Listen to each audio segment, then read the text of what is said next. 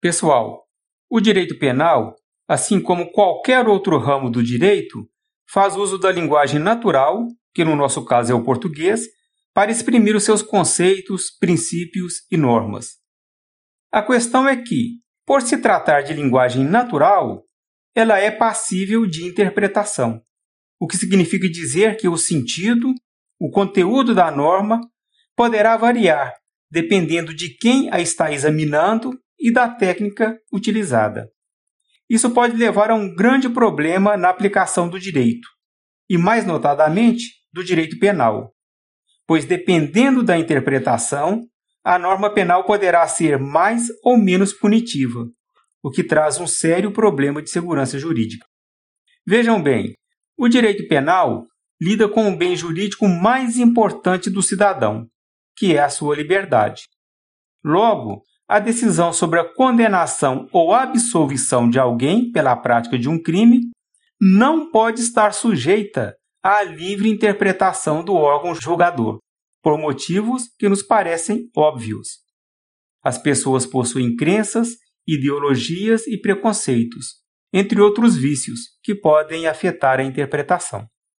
Voltando a um dos nossos primeiros podcasts, o princípio da legalidade já traz em seu bojo o princípio da taxatividade, que exige clareza e precisão da norma penal, justamente para limitar as possibilidades de interpretação.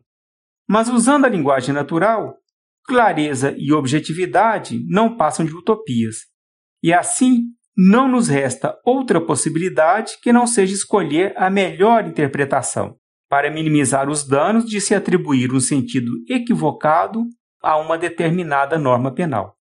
A questão que se coloca então é a seguinte: será que existe um intérprete que se sobrepõe aos demais e uma técnica que pode ser considerada melhor do que as outras? No caso do direito penal, pensamos que sim. E isso é o que vamos buscar neste podcast. Vamos relacionar os intérpretes e as técnicas por eles utilizadas para depois estudar cada uma. Em relação ao intérprete, a interpretação pode ser autêntica, quando feita pelo próprio legislador, doutrinária, se feita pelos estudiosos do direito, que vamos chamar aqui de juristas, ou jurisprudencial, quando fica a cargo dos próprios juízes.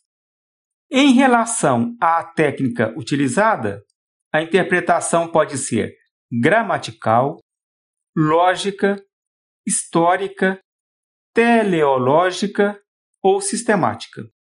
Existem outras técnicas, mas vamos nos ater a estas cinco, que são as mais importantes e citadas.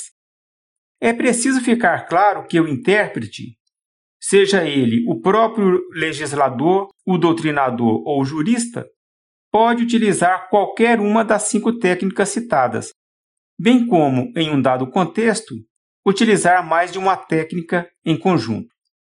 O que o intérprete definitivamente não pode é utilizar a moral, a religião, a ideologia como parâmetro de interpretação da lei penal, nem mesmo a analogia ou os usos e costumes, que são aceitos em outros ramos do direito, mas que, no direito penal, violam frontalmente o princípio da legalidade.